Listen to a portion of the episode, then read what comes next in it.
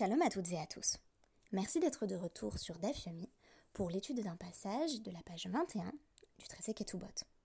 Il est toujours question, comme lors des podcasts précédents, de la signature des édimes ou témoins sur un shtar, c'est-à-dire sur un document qui va avoir une valeur juridique. Ce qui occupe notre deuxième pérec, c'est essentiellement la question de la reconnaissance et surtout de l'authentification des signatures dans un cadre juridique.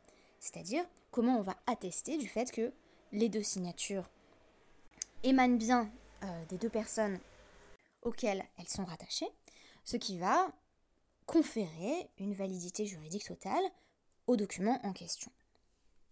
Si j'ai choisi la référence à Oliver Twist, c'est parce qu'il va bel et bien être question d'orphelins auxquels il est question de transmettre de l'argent, tout comme euh, Oliver qui, après une série d'aventures rocambolesques, se découvre doté euh, d'une petite fortune, comme bien des héros dickensiens d'ailleurs. Donc l'une des questions euh, qui va opposer Rabbi, donc Rabbi Yehuda Anassi aux Chachamim, aux autres sages, c'est celle de savoir comment on procède à l'authentification des signatures. Donc, selon Rabbi, Rabbi Odanassi, les Edim ne font que euh, témoigner du fait qu'ils ont reconnu leur propre signature, et euh, idéalement la signature de la personne qui, est justement co-signataire, donc ils disent voilà, c'est bien ma signature et c'est bien celle de Shmuel, tandis que euh, pour les Rachamim, ils témoignent de la somme qui est inscrite dans le document, de sorte que, selon Rabbi, on a besoin que chaque témoin et identifier non seulement sa propre signature, mais celle de son co-signataire, tandis que, selon les Chachamim, chaque témoin peut se contenter euh, d'authentifier sa propre signature. Du coup, l'Agmara va poser la question sur la vie de Chachamim. Qu'est-ce qu'on fait si on ne trouve plus que l'un euh, des deux édimes, que l'un des deux signataires? Eh bien, on nous dit que euh, ce signataire, qui peut être d'ailleurs le seul à, être resté en vie, écrit son nom sur un bout de poterie et euh, l'envoie au Beddin, de sorte que euh, le Beddin va vérifier si les deux signatures correspondent bien. Et ensuite, euh, il peut lui-même se combiner avec un autre témoin, qui serait un témoin extérieur, pour affirmer la validité du shtar, du document. Donc il n'est plus jugé parti en quelque sorte dans, dans, la validation de sa propre signature, ce qui lui permet d'intervenir pour attester de la validité du shtar. Et donc ce qui m'intéresse ici, c'est une décision à l'Afrique de Shmuel en particulier, que euh, je vais qualifier de témoignage d'inclusivité à droite. L'inclusivité à droite, on l'emploie souvent pour désigner le fait qu'on va aller vers une norme plus stricte pour que euh, plus de personnes puissent se reconnaître dans, en l'occurrence, une décision juridique, mais euh, l'inclusivité à droite est appliquée dans, des domaines divers, et par exemple aux EI, on va faire en sorte que euh, les plus orthodoxes puissent se reconnaître dans euh, la structure religieuse qui est donnée aux EI, alors même que euh, bien des participants ne sont pas religieux du tout et par conséquent ne bénéficient pas directement de cette inclusivité à droite.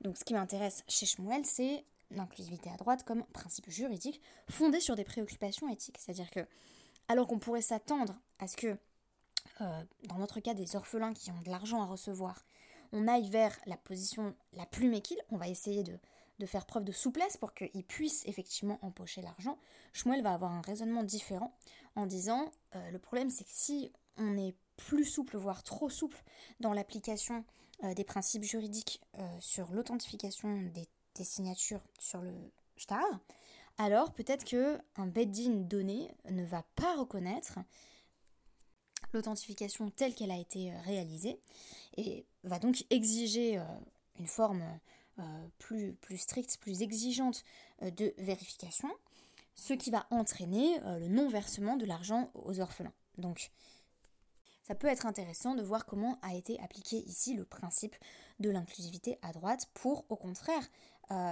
être au bénéfice des orphelins en question. Alors, on a tout d'abord une déclaration de, de Rav Yehuda qui cite Shmuel, qui nous dit La halacha suit les chachamim.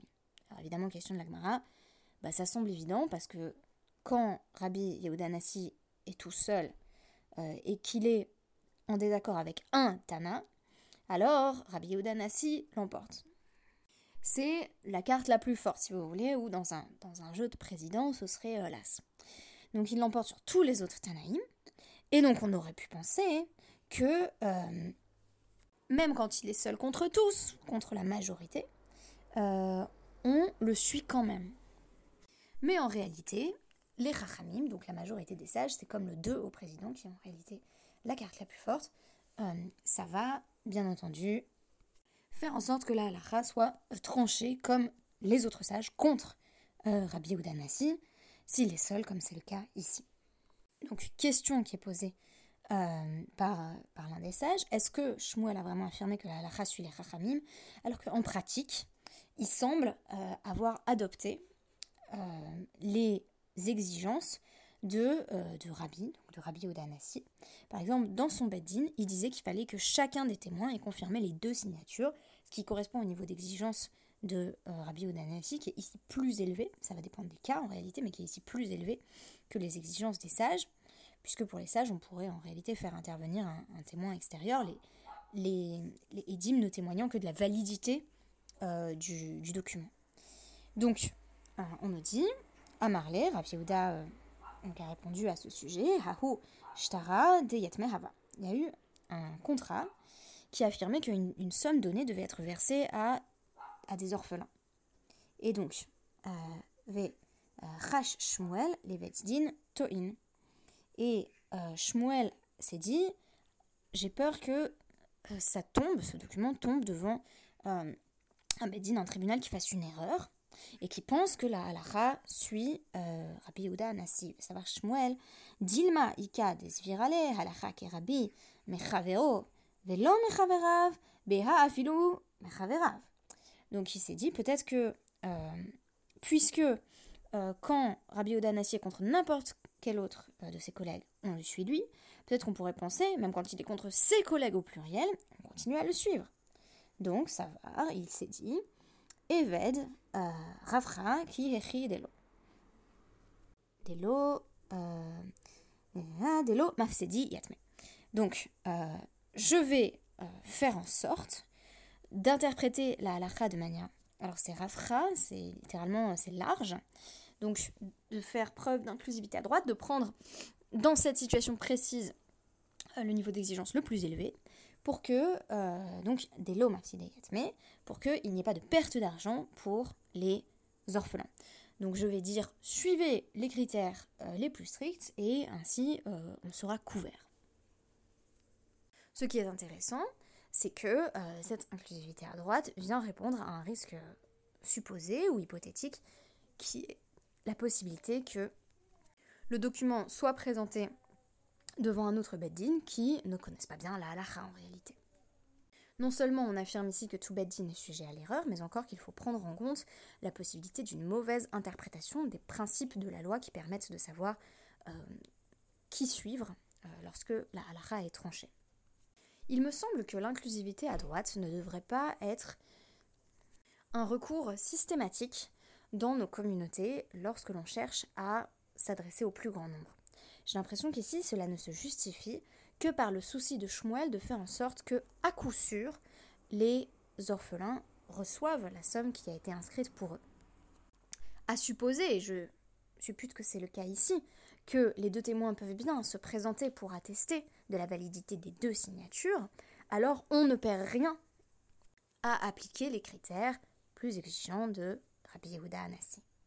Par contre, si on se trouvait dans une situation où euh, les témoins ne vont pas pouvoir authentifier euh, le document, on risquerait au contraire de faire perdre la somme aux orphelins en question. J'ai donc l'impression qu'on est toujours dans un calcul de valeur. L'inclusivité à droite n'est pas un bien en soi, n'est pas une valeur absolue, mais doit être sans cesse évaluée et réévaluée à l'aune de euh, critères éthiques.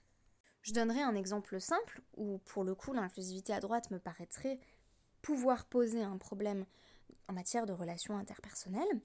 Dans bien des communautés où l'on considère que c'est tout à fait permis pour les femmes de faire qui douche, parce que ça l'est, je pourrais y consacrer un podcast entier, hein, euh, c'est tout à fait permis pour une femme de faire qui douche, euh, donc euh, y compris en, présence d'une assemblée. Et le commentaire restrictif du Mishnah qui affirme que c'est Zila Milta, que ce serait une chose déplaisante n'a à mon sens pas valeur de condamnation à la RIC. Or, dans la plupart des milieux, on va systématiquement donner le qui-douche à un homme, de sorte que les femmes se retrouvent exclues de ce rituel, en vertu de l'inclusivité à droite, qui veut que certains hommes seraient choqués de voir les femmes intervenir activement dans le rituel de la sorte. En l'occurrence, on ne suit guère une opinion à euh, qui serait euh, bien affirmée, donc c'est, de l'inclusivité à beaucoup de frais, parce qu'on prive les femmes euh, de l'accès à un rituel auquel elles voudraient peut-être participer. Et surtout, ça me semble aller contre un consensus à qui tendrait à affirmer que les femmes peuvent le faire. Là où ça devient plus compliqué, c'est quand on a des questions qui font débat à je pense notamment à la lecture de la Torah par les femmes, où on a énormément d'avis qui émanent des milieux orthodoxes, donc je dirais une majorité d'avis contre et euh, une minorité d'avis très documentés qui sont pour, y compris le Rav qui donc, euh, donne la, la smicha aux femmes de, de Maïshiva, Maharat, euh, donc le Rav Sperber, qui eux ont, très nettement étayé le fait que c'était tout à fait permis. Alors comme ça fait débat, est-ce qu'on fait de l'inclusivité à droite? Est-ce qu'on suit une majorité orthodoxe ou est-ce qu'on considère qu'il y a trop de pertes au niveau éthique? Nous avons longtemps hésité euh, sur la question, ça ne me paraît pas du tout être une question facile. Euh, je comprends que bien des synagogues s'abstiennent euh, sur ce point. Nous avons fini par, choisir d'appliquer dans notre communauté ce qu'on pourrait appeler plutôt l'inclusivité à gauche, qui consiste à, essayer d'aller vers la Kula quand ça permet à la moitié de la communauté de, s'impliquer plus concrètement.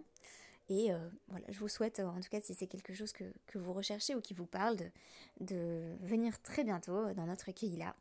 Euh, donc n'hésitez pas à me demander l'adresse en message privé si vous ne la connaissez pas encore. Merci beaucoup et à demain.